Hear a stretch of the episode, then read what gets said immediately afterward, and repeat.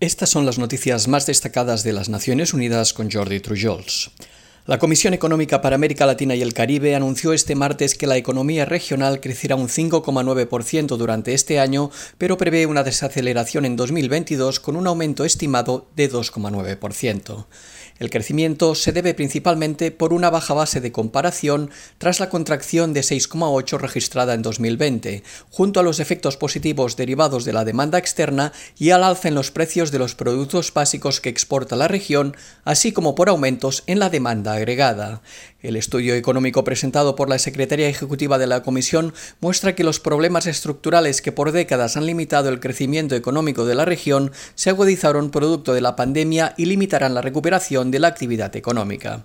Alicia Bárcena destacó que los mercados laborales de la región fueron los más afectados por la crisis generada por el COVID-19, con una disminución del 9% en el número de personas ocupadas, y que la recuperación esperada durante este año no permitirá alcanzar los niveles anteriores a la pandemia. Especificó que la COVID-19 provocó una fuerte caída en la participación laboral femenina con un 46,9% de empleadas en 2020, una cifra similar a los niveles registrados durante el año 2002. Durante este año se espera alcanzar un 49,1%, un número similar al registrado el año 2008. El primer Día Internacional de los Afrodescendientes representa una celebración de las enormes contribuciones de estas personas en todos los ámbitos de la actividad humana, afirmó este martes el secretario general de la ONU. Antonio Guterres destacó que la conmemoración representa un reconocimiento debido desde hace mucho tiempo por las profundas injusticias y la discriminación sistémica que las personas afrodescendientes han padecido durante siglos y que siguen afrontando hoy en día. Además, indicó que también simboliza un llamado urgente a la acción para comprometernos a erradicar el mal del racismo en cualquier parte del planeta.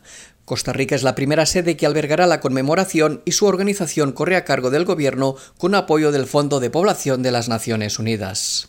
Tras los alarmantes informes sobre las violaciones de los derechos humanos de los civiles en Afganistán, las representantes especiales del secretario general para la cuestión de los niños y los conflictos armados y sobre la violencia contra los menores llaman a los talibanes y a otras partes a respetar y proteger los derechos humanos.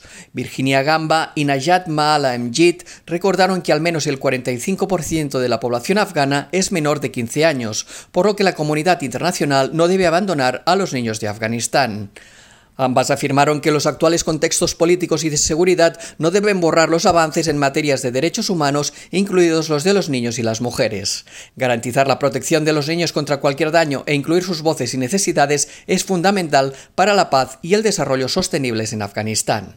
Las funcionarias de la ONU mostraron especial preocupación por los derechos de las niñas, incluida la violencia sexual y de género, así como su derecho a la educación.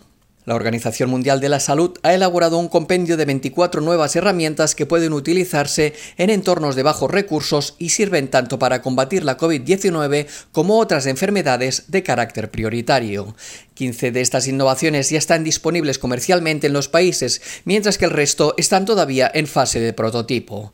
Entre los artículos incluidos en el listado hay un blanqueador que permite identificar a simple vista las superficies y objetos no esterilizados y también incluye equipos más complejos pero fáciles de usar como un sistema de monitorización respiratoria portátil y ventiladores con batería de carga de larga duración que pueden utilizarse en lugares sin electricidad o donde ésta sea inestable.